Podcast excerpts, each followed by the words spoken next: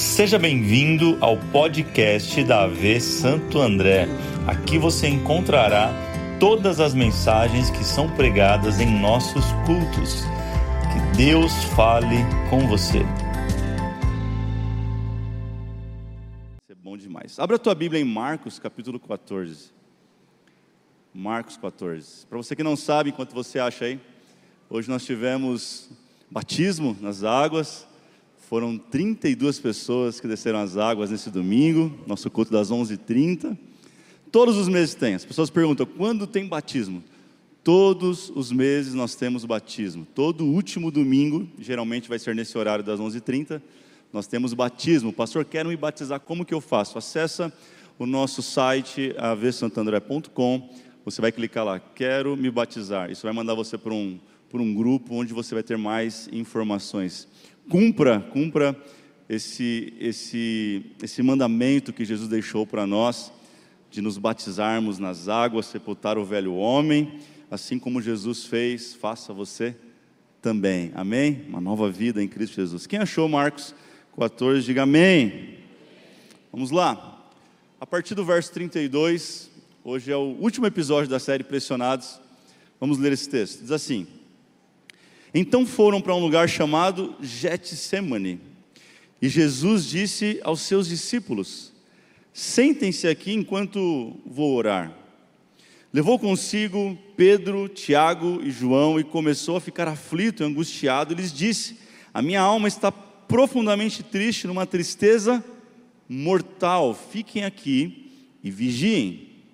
Indo um pouco mais adiante, prostrou-se e orava para que, se possível, fosse afastada dele aquela hora, e dizia: Abba, Pai, tudo te é possível, afasta de mim este cálice, contudo, não seja o que eu quero, mas sim o que tu queres. Então voltou aos seus discípulos e os encontrou dormindo. Simão disse ele a Pedro: Você está dormindo, não pôde vigiar nem por uma hora. Vigiem e orem para que não caiam em tentação. O espírito está pronto, mas a carne é fraca. Mais uma vez ele se afastou e orou, repetindo as mesmas palavras. Quando voltou de novo, os encontrou dormindo, porque seus olhos estavam pesados e eles já não sabiam o que lhe dizer. Vamos orar, Jesus, obrigado por mais esse encontro, por mais esse dia na tua presença. Estamos aqui reunidos presencial, online, com tanta gente que tem fome e sede do Senhor, ó Pai. A tua palavra, ela, ela é que nos alimenta, ela é que nos sustenta. E esse é o momento mais especial desse culto, é quando nós paramos tudo só para ouvir a tua voz. Fala com a gente de forma clara e que mais que isso, nossos ouvidos possam estar atentos, abertos, a nossa mente concentrada na tua voz, na tua palavra. Tira de nós toda e qualquer distração nesse momento, que nada concorra com a tua palavra neste exato momento. Queremos estar aqui e agora por inteiros para ouvir a direção que o Senhor tem para cada um de nós. Fala com a gente. É a nossa oração nessa noite. Quem crê comigo nisso, diga amém. Será que você pode enviar esse vídeo para alguém? Antes da gente começar, você pode pegar teu celular aí, um minutinho, gente, 30 segundos, manda para aquele grupo, manda para aquela pessoa, compartilha no, no, no, YouTube, manda o um aviãozinho lá no Instagram e depois você coloca no modo avião e, e presta atenção 100% naquilo que Deus quer falar com a gente. Vamos lá? 20 segundos. Você que está em casa faz isso também. 10 segundos. Você que não fez ainda, tem mais 5. Vamos lá. Acabou. Fala para alguém o tema dessa mensagem, mas é uma pergunta, então tem que fazer com interrogação no final, ok? Diga assim: existe algo de bom nisso? Fala, existe algo bom nisso? É um tema estranho, admito, mas é o que Deus me deu. Sabe, Deus falou muito comigo essa semana que tudo tem um lado B. E eu quero chamar esse lado B de lado bom. Tudo tem um lado que pode ser visto de uma forma boa. Sabe aquele papo da garrafa que está pela metade, alguém olha e diz está tá meio cheia, outro olha e diz está meio vazia. É, é a forma que nós olhamos, é a perspectiva, é aquilo, é, é sobre a tua cosmovisão, uma palavra atual hoje, é como o teu background, a tua história de vida, e tudo isso influencia de como você enxerga. E quem é da minha geração vai saber o que eu estou falando, é disco de vinil, quem lembra disso? Vamos lá, Belo, você levanta a mão. Tem gente aí que tá. Disco de vinil, você lembra? Disco de vinil, disco de vinil. Quem lembra? Quem não sabe o que eu estou falando, fala, pastor, sou da época do, do iPod para cá, levanta a mão. Ah, tá. Em casa tinha um aparelho muito engraçado que chamava 3 em 1. E não para de fazer essa cara que você não sabe o que eu estou falando.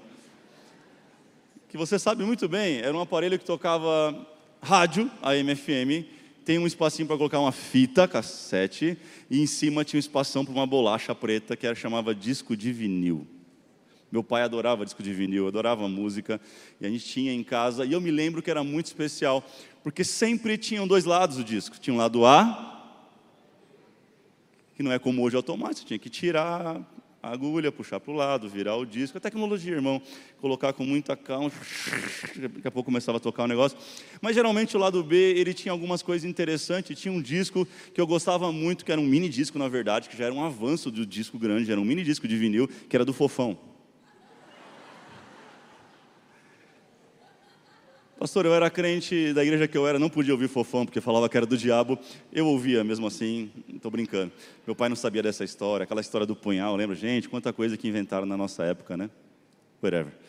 Mas tinha um lado B do escuro fofão que era muito legal. O que, que tem a ver com a mensagem? Tudo a ver. Porque você talvez não está entendendo que existe um lado bom daquilo que você está vivendo. Os três primeiros episódios nós falamos sobre o lado ruim da pressão o lado negativo de como que o pecado pode nos pressionar. Nós falamos de tantas coisas nesses, nessas três semanas, mas hoje eu quero falar com você sobre que existe um lado bom nisso tudo. Existe um lado da pressão que, que pode fazer muito sentido para a tua vida. Existe um lado nisso tudo que você está vivendo, uma versão disso que pode ser muito boa. Você provavelmente conhece uma pessoa que é muito chata. Não olha para o lado, olha para mim. Eu não vou ficar mal com isso. Olha para mim. Tem uma música assim, né? Toque no altar. Olha para mim. Você conhece alguém muito chato? Não, pastor, eu podia elencar dez nomes aqui. Só agora, da minha família que está do meu lado, tem três. Estou falando disso. Alguém muito chato. Quem conhece alguém chato? Só levanta a mão, só dá um sinal, não precisa. Você está sendo sequestrado aqui, dá uma piscadinha para eu saber se você está bem. Alguém muito chato. Você fala, para que, que essa pessoa está na minha vida? Justamente essa pessoa é colocada lá para que você melhore como pessoa. Essa pessoa chata, ela faz parte da sua família, faz parte da sua história para te tornar uma pessoa melhor, para que você possa desenvolver os frutos do espírito. Então, quando você, o fruto do espírito, quando você olha para alguém e fala: "Para que isso do meu lado não faz sentido?", tem um lado bom nisso também. Depende da forma que você enxerga, a forma que você entende. Esse episódio é interessante porque tem alguns personagens com Jesus. Ele está com seus discípulos e vamos destacar três aqui: Pedro, Tiago e João. Pedrão é, é, o cara que acabou de prometer, versos antes que nós lemos, que ele não vai negar Jesus, que ele não vai trair Jesus, que nunca isso vai acontecer. Ele faz exatamente ao contrário. Tem dois caras que os filhos de Zebedeu, Tiago e João, tem Jesus, sabe? E Jesus está num dos dias mais terríveis da sua história. Ele está enfrentando a maior pressão da sua vida. E ele vai para esse lugar chamado Jet Semane, que no original nada mais, nada menos, muito simples, significa prensa do azeite, ou o lagar de azeitonas. É o lugar onde a azeitona ela é transformada em azeite, diga azeite. Getsemane significa isso. E é, diferentemente da uva, que era pisada na época, esse era o processo de se fazer o, o vinho, a azeitona não basta alguém pisar, ela precisa de um processo com muito mais pressão. Ah, desde aquela época nós estivemos lá na, em Cafarnaum, se eu não me engano, e tinha uma prensa de, de azeitonas. Era uma roda enorme de pedra que tinha toda uma engenharia, porque para extrair da azeitona o azeite requer extrema, extrema pressão. E o Getsemane é esse lugar, um lugar de extrema pressão. A pergunta é: quem que gosta de estar nesse lugar de extrema pressão? Ninguém. Nenhum de nós gosta, mas a questão é que em algum momento da nossa vida a gente vai passar por esse lugar. E Jesus passa por esse lugar. E Ele quer falar para a gente que tem um lado bom de tudo Isso, como assim? Sim, Jesus, através dessa palavra, ele vai dar uma direção para mim e para você de que existe algo bom em tudo isso. Em primeiro lugar, anote isso. O Getsemane, ele é um lugar de solitude. Esse é um lado bom. Como assim, pastor? Esse é o lado bom, um dos lados bons. O verso 32 que nós lemos vai dizer que eles foram para um lugar chamado Getsemane.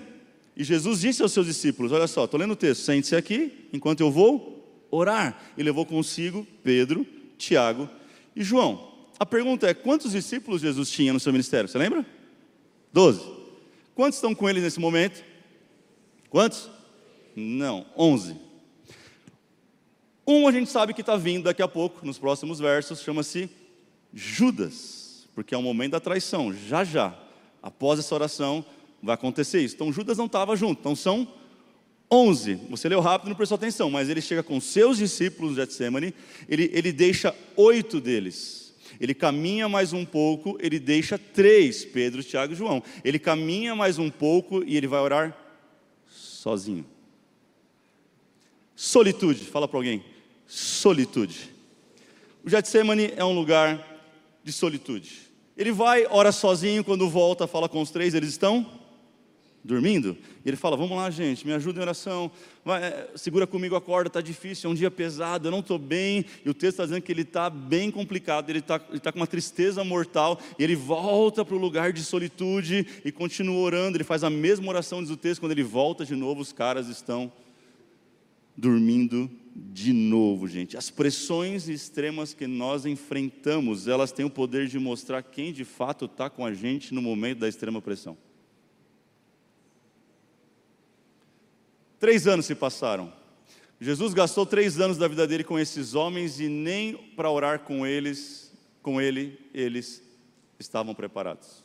Sabe, tem gente que a gente investe tempo, a gente investe dinheiro e vai trair a gente por um pouco mais de dinheiro. Muito prazer, esse nome é Judas. Tem gente que a gente fala assim: Poxa, eu preciso de você, você está comigo? Claro que eu estou, vai me abandonar? Não, jamais. Estamos juntos, estamos juntos e misturados. Quem já ouviu essa frase? Aí passa um tempo, ele faz exatamente o que falou que não ia fazer. O nome desse cara é Pedro. Olha que loucura. Gente que diz: Eu estou orando por você. Tá nada, irmão. Gente, você mandou uma mensagem, falou: Ora por mim essa semana, semana decisiva. Eu estou concorrendo a um emprego, uma mudança diária. Vou orar contigo. Semana, na outra semana você liga e fala: Aí, está orando? Ela, orando pelo quê? Ela nem lembra mais. Você fala, pastor, isso é o lado bom. Isso é muito bom. Por quê? Porque você precisa passar por alguns Getsêmanes em solitude. Existe uma grande diferença de solidão e solitude. Sabe, a solidão ela não faz bem para ninguém, mas a solitude faz. A solidão é fruto de abandono, rejeição, de tristeza, mas solitude é uma escolha, é necessário e nós precisamos praticá-la, porque Jesus está ensinando isso. A solitude é o lugar quando você acha que todos te abandonaram. Você descobre que Deus sempre esteve com você. Pode te faltar aquele amigo, aquele irmão, aquela pessoa que você tanto precisou, mas sabe de uma coisa? É nesse lugar de solitude que sempre você vai se encontrar com Deus. Jesus ele busca a solitude diante de tanta pressão, ele quer ouvir a voz do Pai, ele quer ouvir as batidas do coração do Pai. Às vezes, tudo que nós precisamos é disso: solitude. E o Getsemane é esse lugar de solitude. Deixa eu perguntar, o que, que tem perturbado o teu coração? Quais são as vozes que você tem dado ouvido nesses dias de extrema pressão que não tem te ajudado em nada? Jesus, o, o verso primeiro desse texto que nós lemos, você vai ver que ele estava numa festa chamada a festa da Páscoa. Leia na sua casa depois do capítulo todo. E é desse lugar que ele sai de, de, de, festa, gente. Festa tem o quê? Festa tem música. Festa tem muita gente. Festa tem muita coisa acontecendo. Tem gente bebendo além da conta e fazendo o que não deve. Tem briga. E Jesus ele sai no verso primeiro desse lugar. Ele vai se retirando, se retirando. Chega no Getsemane, no Jardim das Oliveiras. Ele deixa onze discípulos na entrada do jardim. Vai mais um pouco, deixa três e vai sozinho falar com Deus, porque a solitude é algo necessário na nossa vida. É necessário. Quem não encontra prazer no lugar de solitude, nem vai conseguir cumprir o, um dos maiores mandamentos de Jesus. Lembra que ele resumiu em dois mandamentos? Ele pegou tudo, amassou e falou assim: duas coisas pelo menos. Ame o Senhor, o teu Deus, de todo o teu coração, de toda a tua alma, de todo o seu entendimento, com toda a sua força, e ame o teu próximo. Como? A si mesmo. Agora, como que alguém que não suporta a sua própria companhia vai conseguir amar o próximo? O lugar de solitude é o lugar onde eu me enxergo quem eu sou em Deus. Agora, alguém que, sabe, esse dia alguém falou comigo, pastor, eu tentei fazer isso aí, mas descobri que eu sou uma péssima companhia. Eu não aguentei meia hora nesse lugar porque era um silêncio ensurdecedor. O que Jesus está ensinando é que nós precisamos encontrar esse lugar de solitude, porque a nossa identidade está escondida lá, é Mateus 6,6, você quando orar, vai para o teu quarto, fecha a porta do teu quarto e ora em secreto ao teu Deus, que vai te ouvir em secreto, vai te recompensar em público. É sobre solitude. É sobre encontrar um lugar em Deus onde você pode ser você mesmo e fazer a sua oração do jeito que você tem que fazer. E ninguém vai escandalizar com a sua oração. Talvez na igreja, se você der um grito numa oração que no final alguém vai olhar e falar: Hum. Mas no lugar de solitude é você e Ele. É o lugar que você pode derramar o teu coração, é o lugar que você pode falar do jeito que você está, você pode se rasgar por inteiro, como diz a música da Fernanda Brum, é o lugar onde você encontra Deus. Porque quando faltar todo mundo, Deus estará lá te esperando no lugar de solitude. Jesus está ensinando isso para nós. Quem está entendendo, diga amém. Quer uma dica? Experimenta isso. Acorda um domingo como esse, com sol para cada um. Faz uma boa xícara de café. Pastor não gosta de café, eu tenho desconfiança de quem não gosta de café. Toma um chá, chimarrão. E vai para o lugar de solitude, vai falar com Deus, vai para esse lugar, meu irmão, você vai, você vai descobrir coisas incríveis sobre você mesmo que você não sabe. Você vai descobrir que você nunca esteve sozinho. Fala para alguém, você nunca esteve sozinho. Número dois, o Getsemane também é um lugar onde revela o nosso nível de fé.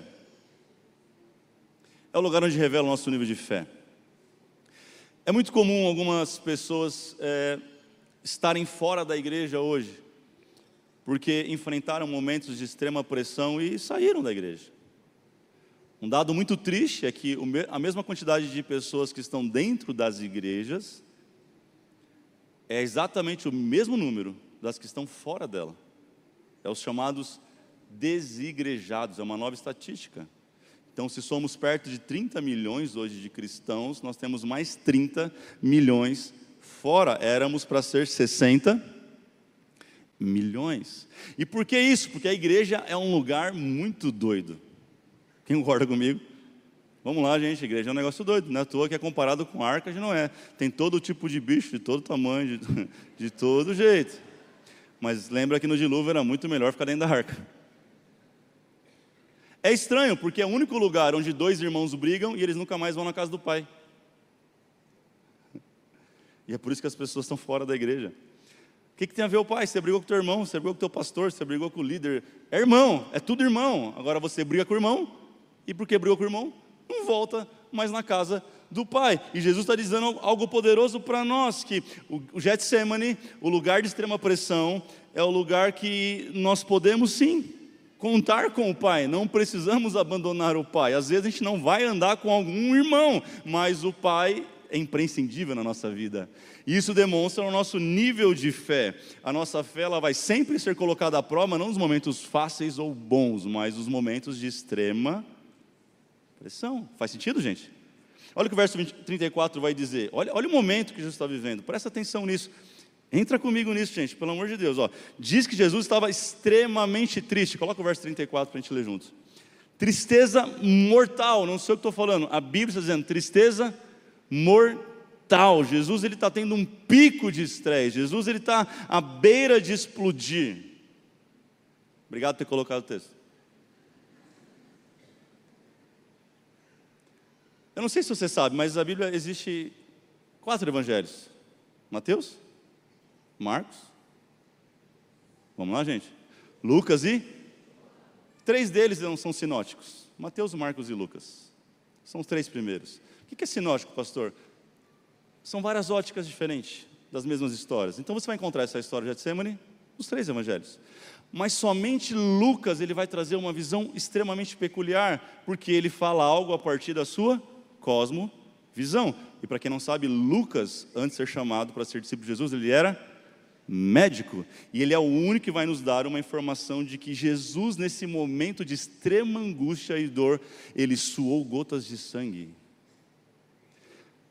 Mais para frente, muitos anos depois, a medicina foi catalogar uma doença chamada hematidrose que nada mais é quando nós estamos em momentos absurdos, picos de estresse extremos, estamos sobre tensão extrema, o nosso suor se mistura com o nosso sangue e nós suamos gotas de sangue.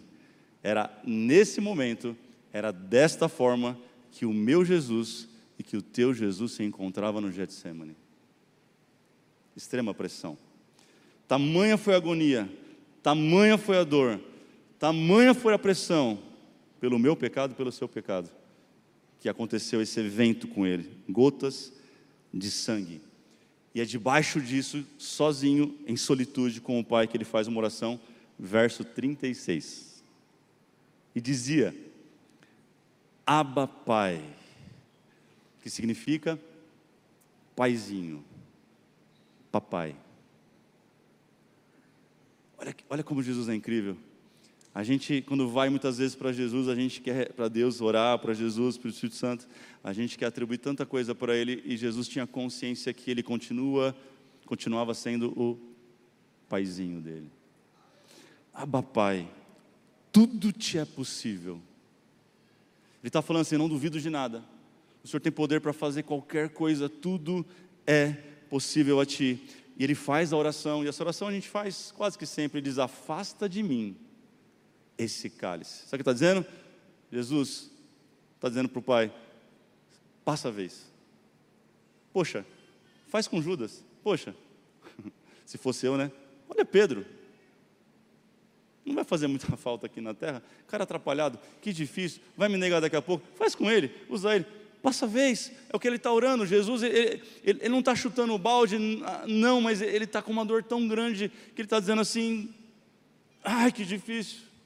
A oração dele é, é como a gente faz muitas vezes: eu não quero passar por isso, Deus me faz atravessar isso sem lembrar. Quer que Deus te dê um coma? Como é que eu vou passar por isso? A gente faz algumas orações estranhas, sim ou não? Sim ou não, gente? E todo mundo faz essa oração. Não quero brincar mais, não vou descer mais para o parquinho. Não, se for assim, não. Socorro, Deus. Até que todo mundo faz, sim ou não? O problema é que isso não revela o nível de fé. É a próxima frase que vai revelar o nosso nível de fé. Olha o que diz Jesus. Ponto e vírgula. Contudo, não seja como eu quero, mas sim o que tu queres. Ele está dizendo: por mim eu passo a vez, por mim eu não estou aguentando, mas Pai, seja feita a tua vontade. Gente, isso é poderoso, porque os Getsêmanes que nós enfrentamos, eles vão elevar a nossa fé. Escuta, Deus quer te conduzir a esse nível de, de obediência absoluta, o lugar onde a tua vontade é alinhada com a vontade dEle. Alguém me perguntou esses dias, pastor, por que, que nós oramos? Se Deus só vai responder o que Ele quer. Alguém já se perguntou isso? Vamos lá, gente. Vamos lá, você já se perguntou isso. Não, se Ele vai fazer a vontade dele, por que, que eu oro? Eu oro o tanto que for preciso, para que a minha vontade seja dele, para que a dele seja a minha. E quando acontecer isso, estiver alinhado, vai acontecer. Então eu não oro muitas vezes para mudar Deus, eu oro para mudar o que está aqui dentro. Eu oro não para não forçar Deus para fazer aquilo que eu quero, mas a oração ela me liberta das minhas preferências. Orar me faz aliviar a tensão interna e conseguir receber do céu aquilo que Deus tem para mim. É por isso que Jesus buscou esse lugar de solitude. Ele, o Pai, é o lugar de alinhamento para tudo aquilo que Ele quer fazer em nós. O Getsemane é o lugar onde as nossas preferências são colocadas à prova. Uma frase muito boa, sabe? Sabe quem faz o que quer? Criança. Adulto faz o que precisa ser feito. É sobre isso, é isso que Jesus está ensinando para a gente. E sabe o que acontece quando nós obedecemos a Deus e alinhamos a nossa vontade com Ele? Lucas vai dizer algo também que só ele vai dizer, verso 43 do capítulo 22. Apareceu um anjo que fortaleceu Jesus. Sabe o que acontece quando eu alinho minha vontade e falo, Deus, eu não quero isso, eu não queria passar por isso, se eu puder, eu corro disso, mas seja feita a tua vontade. Deus envia anjos ao nosso favor para nos fortalecer. Salmo 91, 11, porque aos teus anjos dará ordem ao seu respeito, para que te guardem em todos os seus caminhos, eles te sustentarão as suas mãos, para que não tropece com seu pé em alguma pedra. Isso é para aqueles que pedem a vontade de. Vocês estão muito quietos, gente. Vou até beber uma água aqui.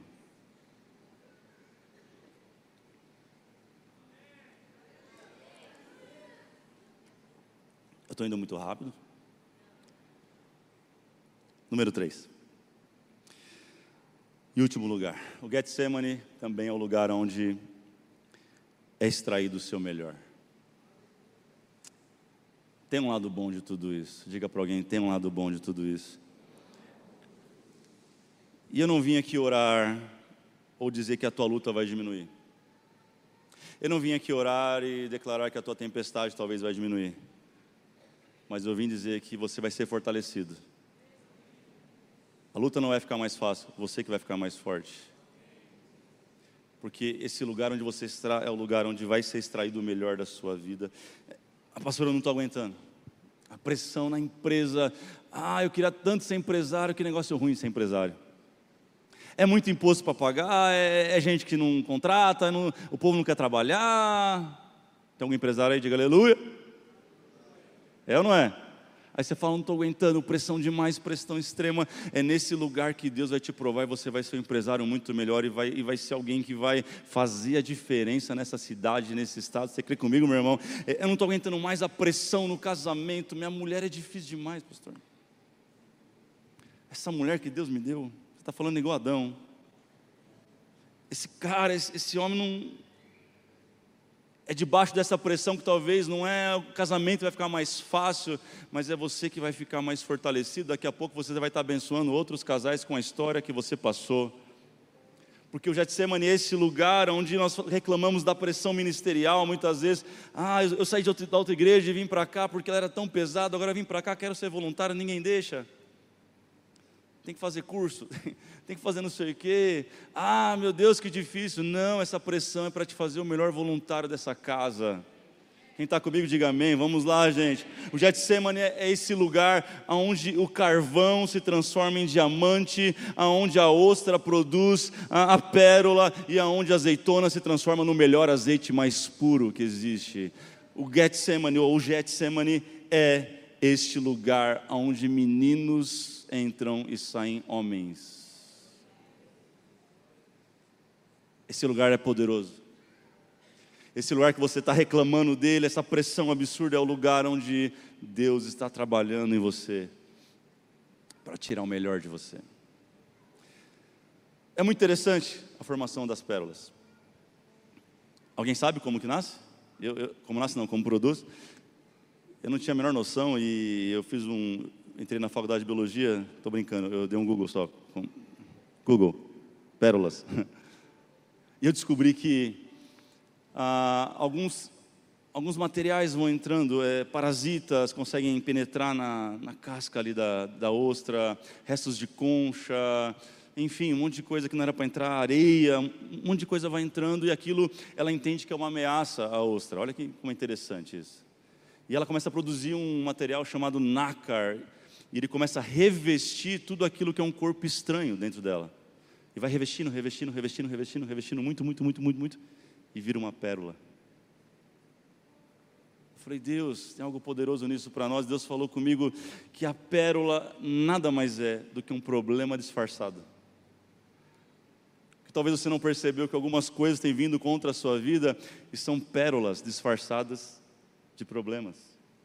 Porque é nesse lugar que Deus vai ter o poder de extrair o melhor de você. Ou não. E aí é o problema. A questão é como que você tem reagido a essa pressão. Como você tem reagido a essa pressão? Sabe, Jesus está lá no pior momento da vida dele, o mais difícil, Getsemane. Getsemane. Ele, ele volta para os discípulos, verso 40 que nós lemos, e aí de repente ele está conversando com seus discípulos, falando, ó, oh, vocês podiam ter orado e tal, sei lá o que ele está falando, não sei. De repente chega uma multidão a, a, com armada, e quem está guiando essa multidão? Judas. E Judas tinha dado um sinal e falou assim: ó, aquele que eu beijar é esse que vocês estão procurando. Jesus é um cara tão simples, Jesus é alguém tão comum no meio da multidão que ele precisa beijar alguém deles para dizer quem é. E, e a hora que ele beija Jesus, se fosse eu, eu ia armar um jab de direita. Ia dar um mortal carpado. Ia nada. Jesus faz o quê? Amigo, por que você está fazendo isso? Essa é a frase de Jesus. Pedrão está do lado da Bíblia. Olha o Pedro como não era uma bênção, gente. Tem algum Pedro aí? Diga aleluia. Uma bênção, Pedro. Pedro tava, levou uma espada para a reunião de oração. Apareceu uma espada na história. Ele faz. Era espadachim, Pedro. E ele arranca a orelha de Malco. Malco era um jovem que estava sendo treinado para ser sacerdote no futuro e ele arranca a orelha dele e a orelha cai no chão e Jesus naquela situação. Agora Jesus tem dois problemas. Um que ele vai ser preso e outro que o discípulo dele acabou de decepar a orelha de alguém. Quem é você sobre extrema pressão? Você é aquele que cria outro problema ou um resolvedor de problema? Pedro é o cara que sempre criava um problema maior. E Jesus era sempre aquela pessoa que resolvia o problema. A Bíblia não diz, mas eu imagino que Jesus se abaixou, pegou a orelha.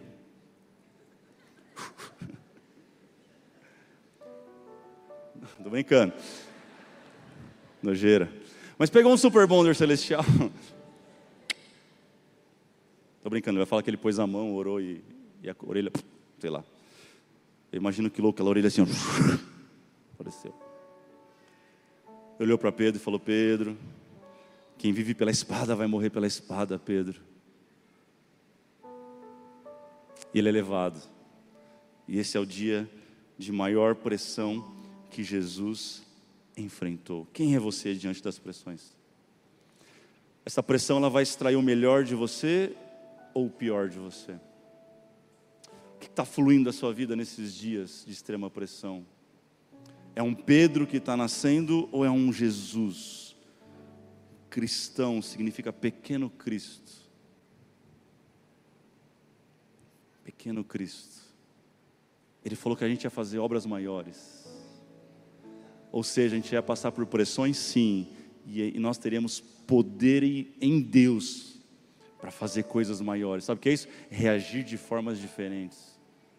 Deus está levando a gente para esse outro nível. Quem crê comigo, diga amém. Eu concluo, eu concluo com um texto que foi o texto base dessa série toda, mas eu não usei até hoje, vou, quero ler ele com vocês. Coloque de pé, por favor. 2 de Coríntios 4, 8.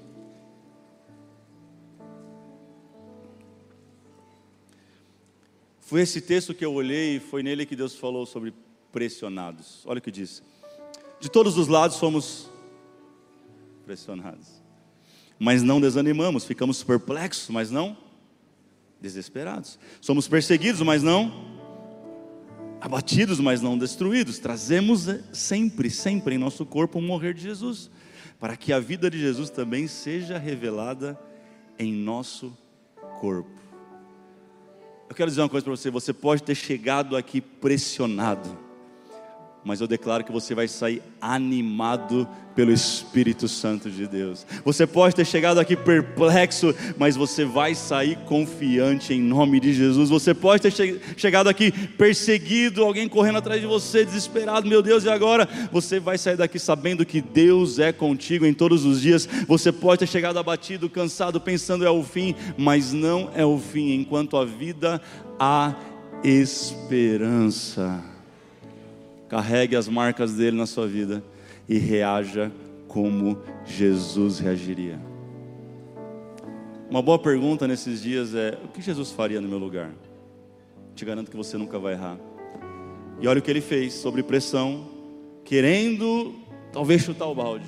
passando um momento difícil, suando gotas de sangue por mim e por você, ele não desistiu. Sabe por que não? Porque ele não deixou que as suas emoções fossem maiores que o seu propósito. Emoções tem que estar aqui, ó. Propósitos. Você pode fazer isso com a sua mão, coloca a sua mão esquerda assim, aqui embaixo, assim, ó. Emoções, fala emoções. Agora segura outra lá em cima. Propósito. Nunca rebaixe os seus propósitos, as suas emoções. Aleluia. Aleluia. Eu quero orar por você. Você tem que enfrentar pressões extremas. Sai do teu lugar, venha diante do altar. Nós temos um tempo para isso, para nós orarmos juntos, como família, como igreja nessa noite. Eu não vou orar para que talvez você seja livre da fornalha, mas que a tua pele seja mais resistente ao fogo. Sai do teu lugar, vem diante do altar, venha ser fortalecido por anjos do céu nesta casa hoje. Se você crê nisso, meu irmão, vem para cá. Vamos, vamos lá.